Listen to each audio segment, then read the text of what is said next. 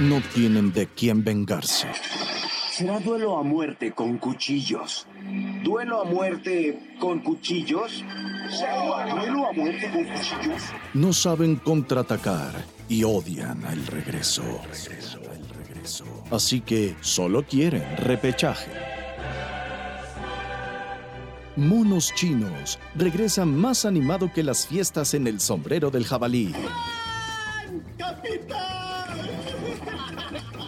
Más refinado que los secuaces de Krang. Ay, el jefecito parece cabra en celo, se le va a cortar la leche. Oye, sácame de una dura. Con un montón de spoilers y opiniones tan ridículas que la producción no se hace responsable por ellas. Gabriel Basurto y Andrea Deiden te llevan a una fantástica aventura llena de rubias despampanantes, cocoons, pokémones y todas esas cosas que tu abuela creía que eran del diablo.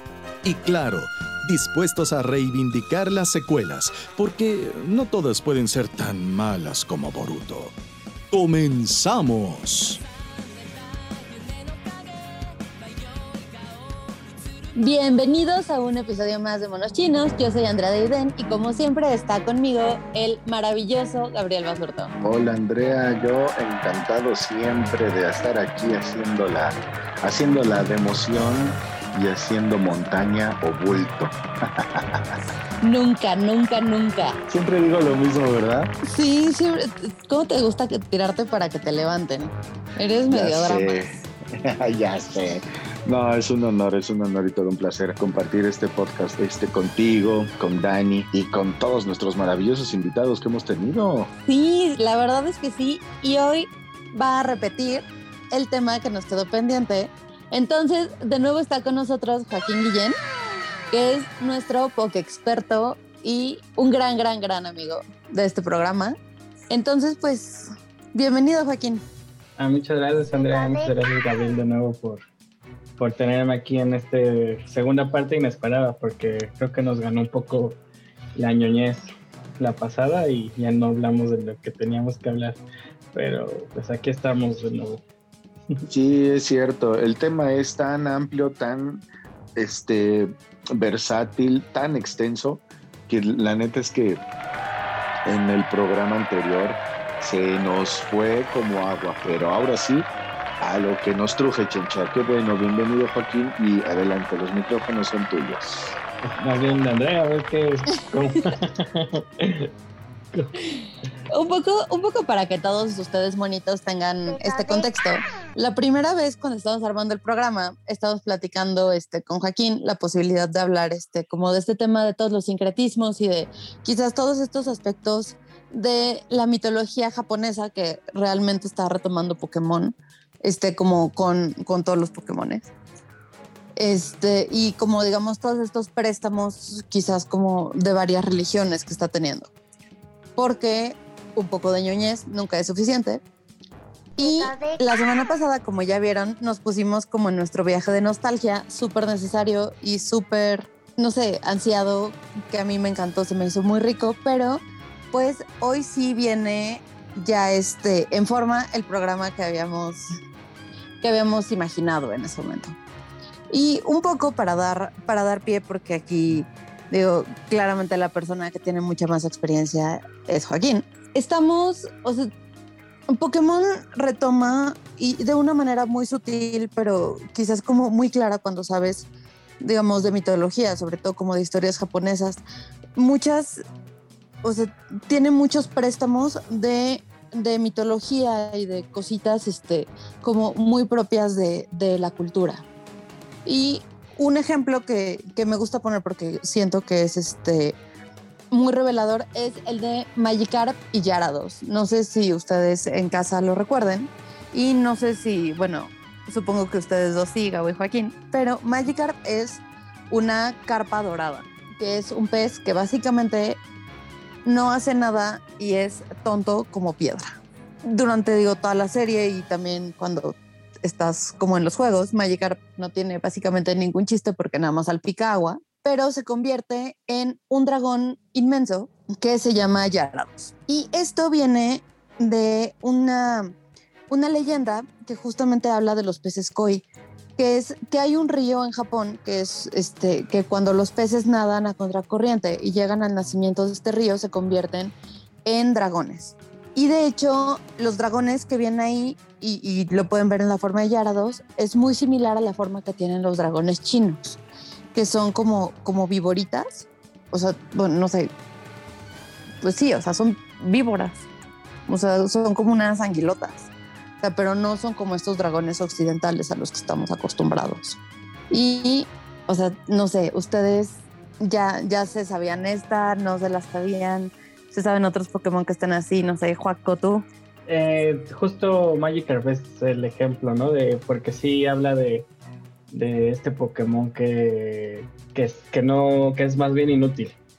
Y después evoluciona en este, lo dices, ¿no?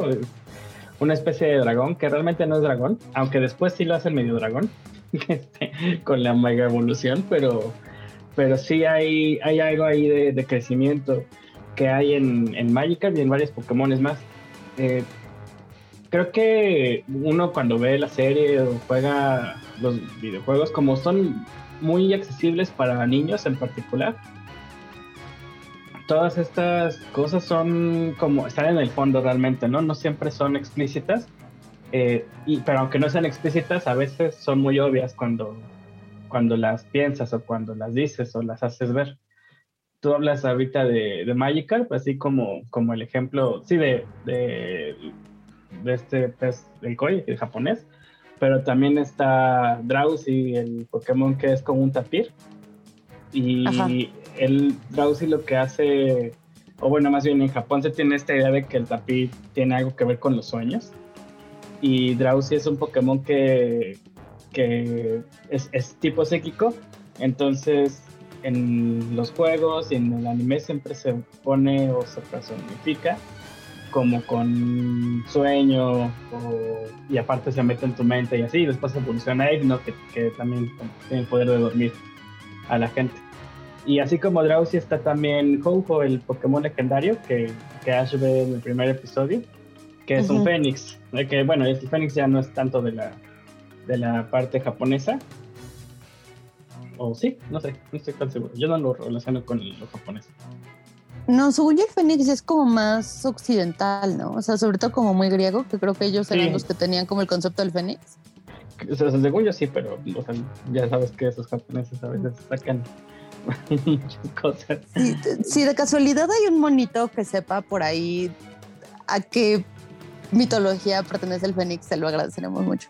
Pero bueno, ahí está Cojo. Y un poco quizá lo que a mí me, me gusta mucho de este tema es que Pokémon se divide como en muchas cosas aquí.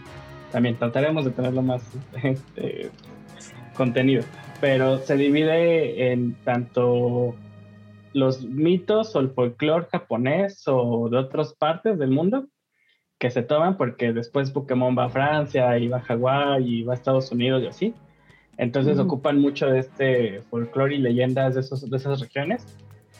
Pero también el mito que construye Pokémon dentro de, del juego, pues, y cómo todas esas cosas se, se van construyendo. Sí, claro, porque, digamos, ahora que lo retomas, creo que te estás refiriendo al mito de Arceus o te estás como, o estamos como con los tres, este, como con el trío creador, que ya ves que sale en... No era canto, claramente, pero era... No, ¿Alola? Creo que Cuando salen este, Groudon, Kyogre y Rayquaza. Ah, sí, en joven, salen ellos. Sí, pues es, me refiero a todo eso justo, ¿no? Porque tiene este mito de que Arceus es el primer Pokémon, que por cierto ahorita en el video de Pokémon Day dijeron que, bueno, uno de los nuevos juegos va a ser basado en él, pero lo pronunciaron Arceus, yo nunca lo había pronunciado Arceus, siempre había dicho Arceus, entonces no sé, pero bueno, eh, eso es lo que pasa con Pokémon, que las pronunciaciones siempre se pierden un poco. Pero sí, me refiero un poco a, a todo eso, a cómo Pokémon tiene sí su mito creador y cómo Arceus empieza el universo y después crea otros Pokémon dioses y esos dioses están ahora en el tiempo y el espacio y el caos y justo se va haciendo hasta que llega sale, ajá, eh, se hacen después la creación de, de, de las, los planetas y después sale Groudon y sale Rayquaza y sale Kyogre, Kyogre y... ¿Ahí no se llama Kyogre? Ahí está. Esa es la cosa con las pronunciaciones. Yo también le digo Kyogre. Pero, bueno. Pero ahorita estoy pensando, creo que he escuchado que dicen Kyogre. Pero bueno, entonces, eh, e-, ese, esa evolución llega, o sea, desde Arceus, desde el dios, hasta Mew, que es el primer Pokémon como antes, antepasado de los Pokémon, ¿no? Que conocemos. Y que de ahí nacen ya el resto de las especies más comunes. Eh, y eso es lo que se me hace, pues, interesante, ¿no? Porque, bueno, como te digo, es hablar de la mitología de Pokémon es sí hablar también del folclore, de cómo eh, las leyendas de estas regiones influyen en lo que nos presentamos y cómo influyen en el juego, pero sí también en esta historia, en esa misma mitología que va creando. Y eso me gusta mucho. Sí, Gabo, ¿tú ya te sabes cuál es el mito como de, de Rayquaza, Kyogre, slash Kyogre y Groudon? Pues más o menos me suenan, están como inspirados en unas bestias mitológicas que incluso la Biblia habla de ellas, ¿no? Una dominaba el, cielo, la otra el mar, el Leviatán, y, este, y otra la tierra, ¿no? Sí, justo. Sí, o sea, son, son criaturas que aparecen en el Viejo Testamento. ¿Se llama Viejo Testamento? Sí. Antiguo pues el, Viejo Testamento. Sí, Antiguo Testamento, sí. Antiguo creo que es lo políticamente correcto. Sí. Perdón, no o sé, creo que eh, sí soy como muy analfabeta religiosa. O sea, yo soy laica y gratuita como la CEP, entonces, o sea, hay muchas cosas que, que aquí no voy a agarrar. O sea, entonces ustedes disculpen. No, está bien, son sinónimas, son sinónimas. Perdónenme. siento que hay una parte de mí que siente que se tiene que saber esto. Entonces me siento muy mal cuando no me puedo decir ni, ni un Padre Nuestro, pero... no, está bien, en el Antiguo Testamento, sí. En el Viejo Testamento, porque el otro es nuevo. sí, o sea, cuando Dios era chido antes de Jesús, y entonces, o sea, Dios nada más iba ahí como a destruir y tenía monstruos y así. Es cuando salen estas leyendas de Leviatán y que sale como, que era como el, un monstruo marino. Sí. El Behemoth, que era este, como un monstruo de lava, así, era como piedra, era, era feo. Sí, sí, sí. Y Rayquaza, que estaba en el cielo. Y entonces, Behemoth y Leviatán siempre se la pasaban peleando, igual que Groudon y Kyogre. Este, y digamos como que de ahí se enraiza el mito. Y es un mito que también se comparte muchísimo con, o sea, digamos, es parte como del núcleo de estas este, religiones, quiero decir judío-cristiana, pero no sé si llega como también al musulmán. O sea, que, bueno, pero tienen como esta misma raíz. Claro, pero a fin de cuentas están como en, las leyendas de, eh, pues más antiguas que dieron origen a varias religiones. O sea, incluso hay otras, este, uh, otras referencias, quizá como con otros nombres, en, creencias o culturas, este, escandinavas, ¿sabes? O sea, sí, sí, este, sí hacen alusión a las mismas criaturas, pero bueno, la, más importante son los nombres estos que le daban las leyendas rabínicas, ¿no? Ajá. Behemoth, este, Leviatán y el otro. Sí, ajá. Sí. O sea, siento que aquí ya. O sea, ya tengo Queríamos contenerlo. Ajá. Queríamos contener el tema Pokémon y ya. Este. Un poco, no para irnos más lejos, ¿no? Pero Rayquaza sí está también en esto. Pero al mismo tiempo Rayquaza creo que es extraño porque es una serpiente emplumada. Entonces hay como una parte de... Bueno, no es una serpiente emplumada, es una serpiente que muere. Entonces hay una parte del fanbase de Pokémon que es mexicano y como que tiene a Rayquaza así como Quetzalcoatl, ¿no? Como una especie ahí de representante mexicano, que no es el único, por cierto, mexicano que hay. ¿A poco? No es legendarios, pero sí está un Pokémon que se llama Jaulucha, que es otro pájaro, y él usa, bueno, no usa una máscara, así es su plumaje. tiene una máscara, parece que tiene una máscara de lucha libre. Entonces es un pájaro que no vuela, pero hace tantas acrobacias eh, en el aire y pelea como si fuera un luchador. Entonces es pues, muy increíble también verlo ahí. Creo que ese me gusta mucho. Eso no, sabía. No es mitología, pero... Qué buen préstamo. Ajá, sí. sí, tener ahí al santo dando vueltas está padre. Sí, y me gusta mucho como esta idea de que Rayquaza pueda hacer Quetzalcoatl. O sea, siento que, que Quetzalcoatl está como muy subrepresentado en el mundo, aunque es como el dios azteca más conocido. Y el más pues pronunciable cuando eres extranjero. es muy divertido. Sí, y de Quetzalcoatl aparte hay como, o sea, hay varios animes como que lo tocan, que no es el tema de este podcast, entonces me voy a centrar. Tal y como, ajá, o sea, sí. Así como tú nos marcaste la pauta, Joaquín, así. Nos seguimos así, nada más derechito con Pokémon. Eh, les quiero, les quiero platicar de otro de mis Pokémon así favoritos del mundo, mundial, que es Eevee. Eevee realmente viene también de una leyenda japonesa, que es, o sea, y aquí digo también si hay alguien como que sea como mi conocedor de como de las mitologías japonesas. Si digo algo que está mal, por favor, escríbanos y díganos, o sea, la corrección. Pero, digamos, hay, hay unas cosas, unos zorros rojos en Japón que son de ahí y de Chapultepec que se llaman tanukis.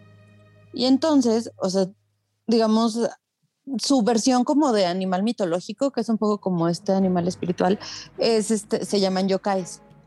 Y en Japón hay una leyenda que se pasa como a lo largo de Japón, que es la del Bakedanuki, que es este, o sea, que en teoría siempre es como un zorrito muy juguetón que está asociado como a la buena fortuna y a las joyas. O sea, que es algo como que en general estos animalitos como brilla les, les da mucha tentación.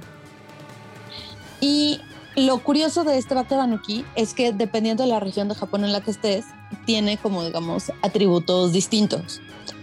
O sea, entonces, por ejemplo, en una parte está engañando comerciantes, en otro lado está, este, tiene como canciones y entonces es como, como una cosa muy musical. En otro está asociado con las lluvias, en otro está asociado con, o sea, como dependiendo de, qué parte de Japón esté, tiene una, una leyenda más como distinta.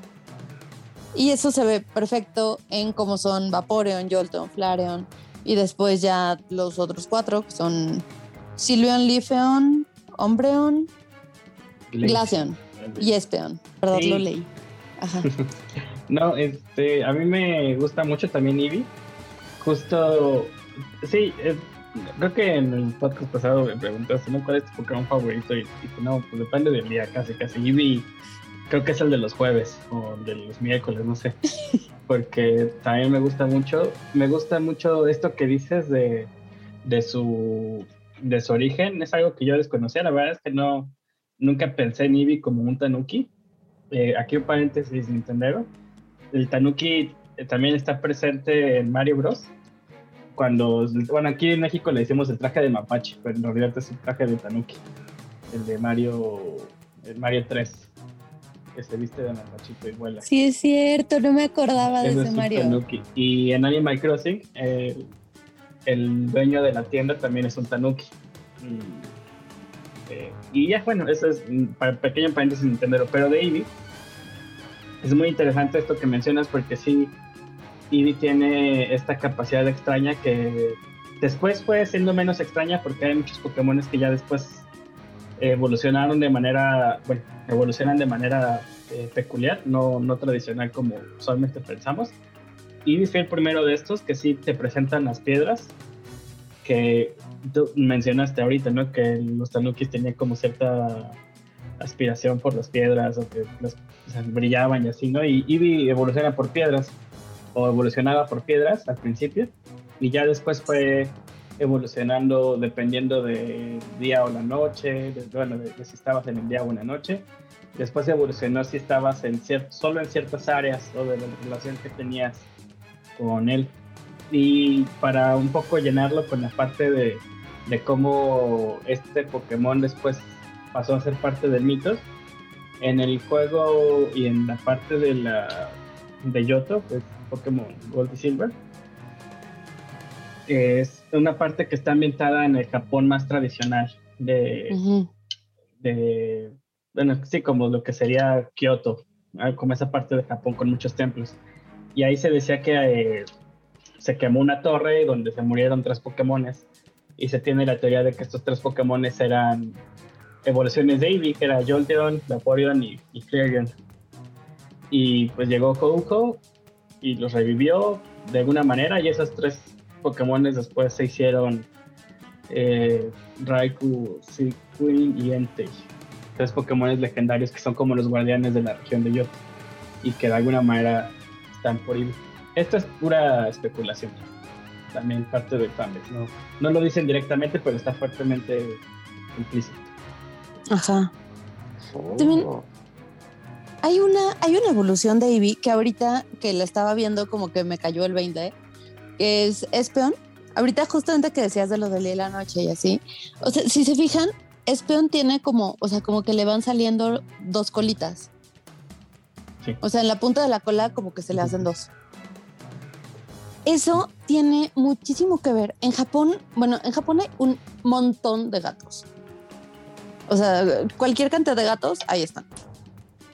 Entonces, digamos, antes estaba como esta leyenda de los vaquenecos, que eran los gatos que vivían como más de 100 años y que eran como más grandes que se volvían, digamos, como gatos, o sea, eran ya un animal como mucho más místico, que de hecho también pueden ver en mi vecino Totoro, porque el gato bus es claramente un vaqueneco. Pero, o sea, digamos, había como los más especiales que se hacían necómatas y era así como ya un gato muy sagrado, pero que también podía traer, estaba muy asociado con la muerte. Era el necómata, que era como un vaqueneco al que ya se le partía la cola en dos.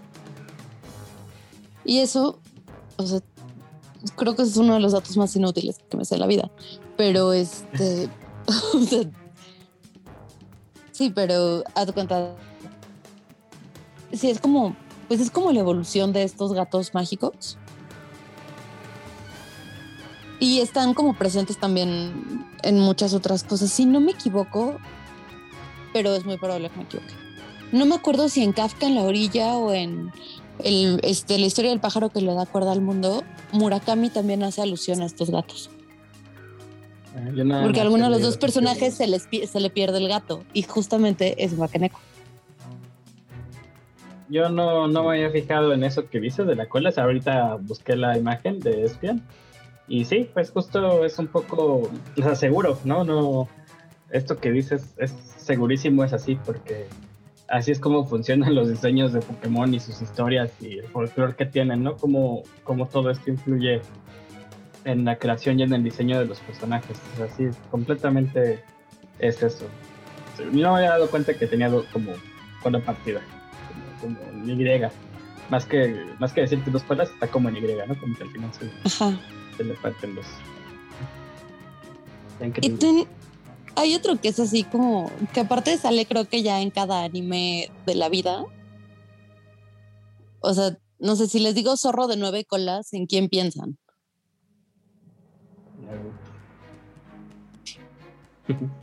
¿Tú, Gabo, piensas en alguien más?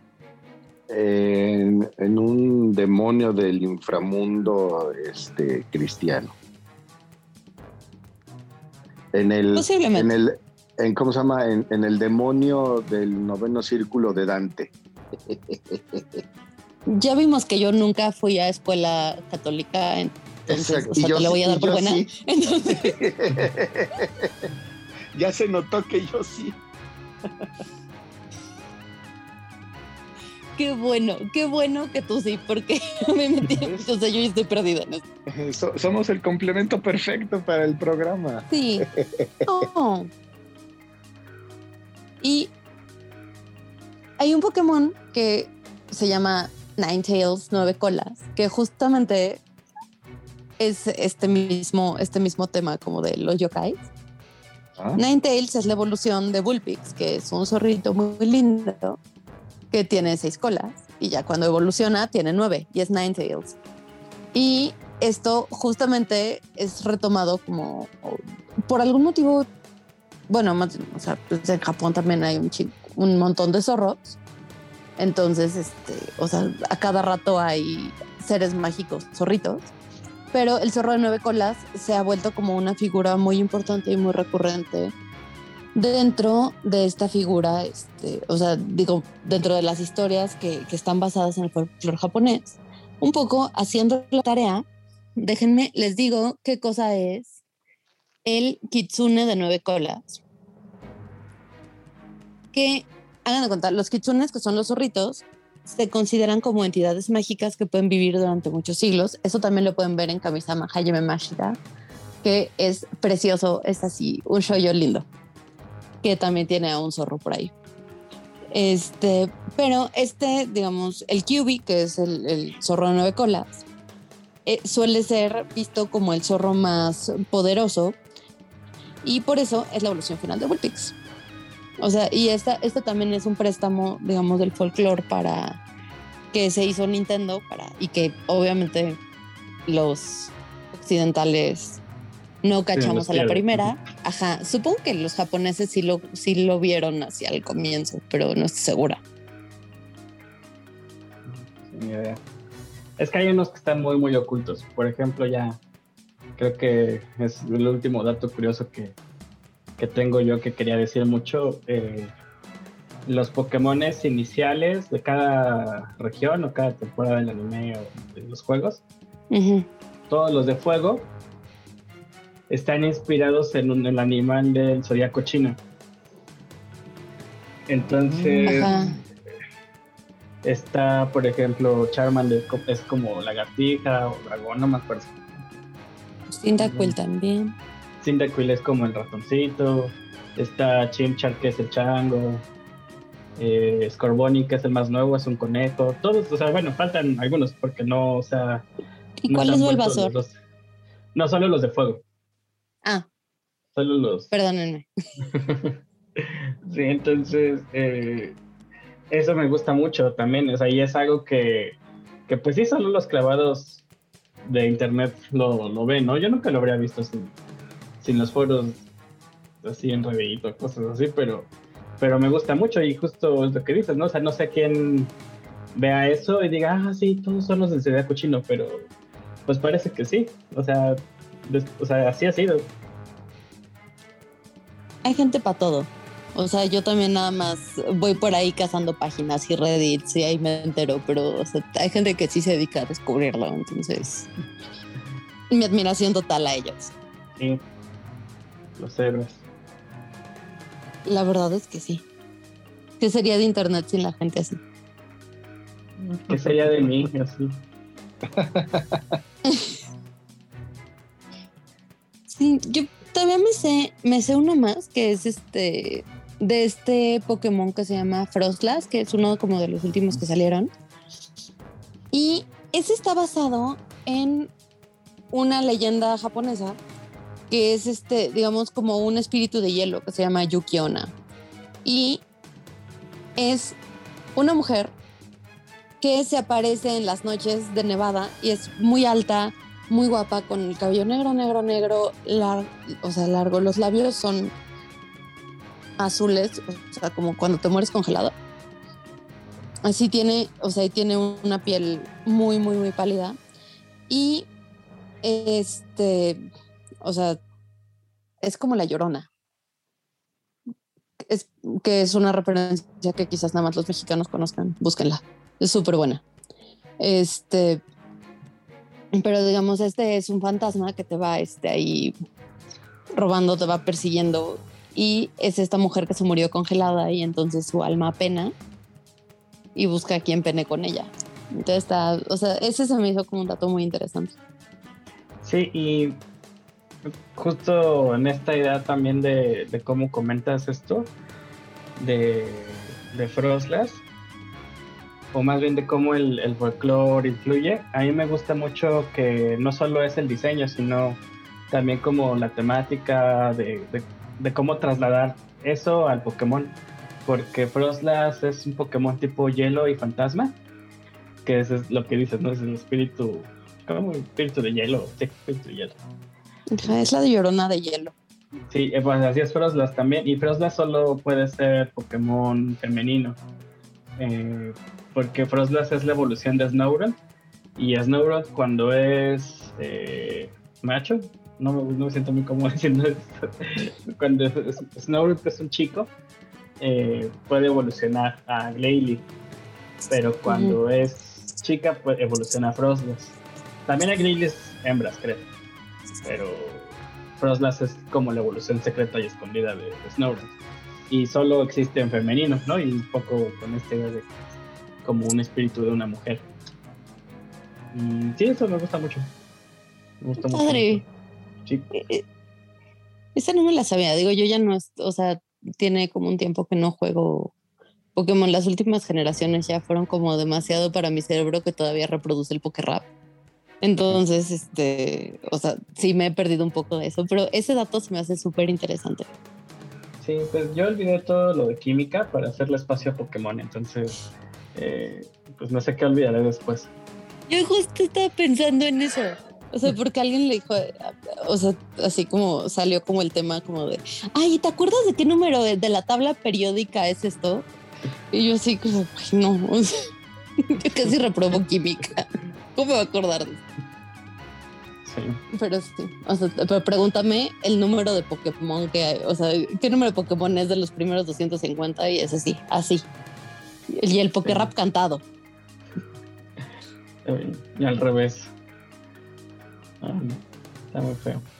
Pues sí, eso es este, un poco lo que a mí me parece que es eh, lo que da sustento realmente a esto, ¿no? Que, que no es nada más decir, ah, los diseños se parecen a, a estas leyendas o al folclore, sino como conceptualmente qué puede decir eh, Pokémon, ¿no? Sobre este folclore. Lo tú dijiste tú con Magic Pillados, ¿no? Que se hace como un dragón, que no es un dragón en realidad, ¿no? Solo es como esta idea de que parece dragón. O Froslas, que solo puede ser mujer y es de hielo y eso. O Eevee, ¿no? Que evoluciona con las piedras preciosas. Y eso está padre. O sea, eso, eso creo que es lo, lo que le da carnita realmente al tema, ¿no? Y, y, que no quede en especulación nada más, sino que sí es como algo que está, eh, pues, claramente trasladado o adaptado al juego en sus propias mecánicas. Pues muchísimas gracias. No sabes qué rico me la pasé otra vez contigo. Espero que tengamos muchos Muchas más gracias. capítulos de Pokémon para que vengas y estemos aquí echando la chorcha. O sea, aunque Gabo sí es de, o sea, pues estos traumados, ¿qué onda? No, no manches, yo estoy aprendiendo muchísimo. Yo nomás, no crean que me, me, les quedo viendo, ¿eh? O sea, créeme que tengo así una libretita y voy anotando cosas, ¿no? Como nombres, como cosas que voy a googlear ahorita que colguemos y neta, sí, no, no, me encanta, me, me encanta, me encanta. Son, los, los admiro mucho y más cuando este, se especializan como en un tema de, de algún pro, proyecto en especial. Wow, mis respetos. De verdad, Joaquín, qué, qué placer este, tenerte por segunda ocasión en el programa y también qué, qué orgullo, Andrea, este, hacer este programa contigo, porque cada programa me sorprendes más. No, pues a la orden. 25 años dedicada a esto. Mamá, por eso reprobé en matemáticas tantas veces. sí. Ahí está. Mi talento. Todas las, todas las tareas no entregadas están dando frutos ahorita. Es muchas correcto. gracias, muchas gracias Gabriel por tus palabras y por invitarme. También Andrés. Sí, no, un verdadero placer, de verdad.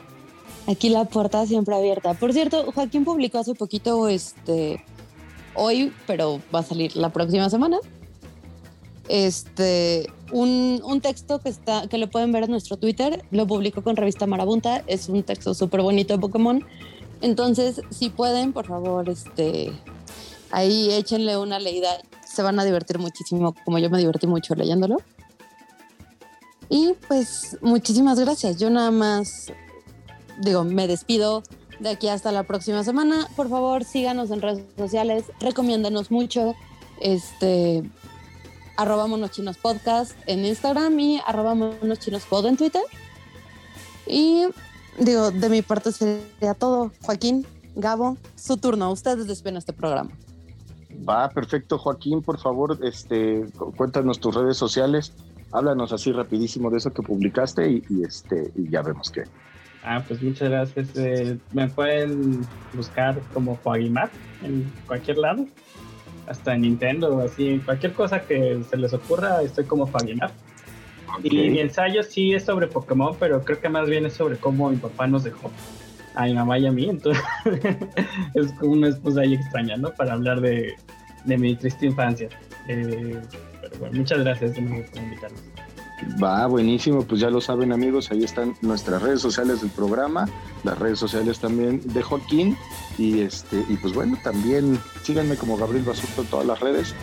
Así que ha sido un placer compartir otro episodio más de Monos Chinos. Nos escuchamos la próxima, ¿verdad chicos? Sí. Claro que sí. Descansen. Bye bye. Bye. bye.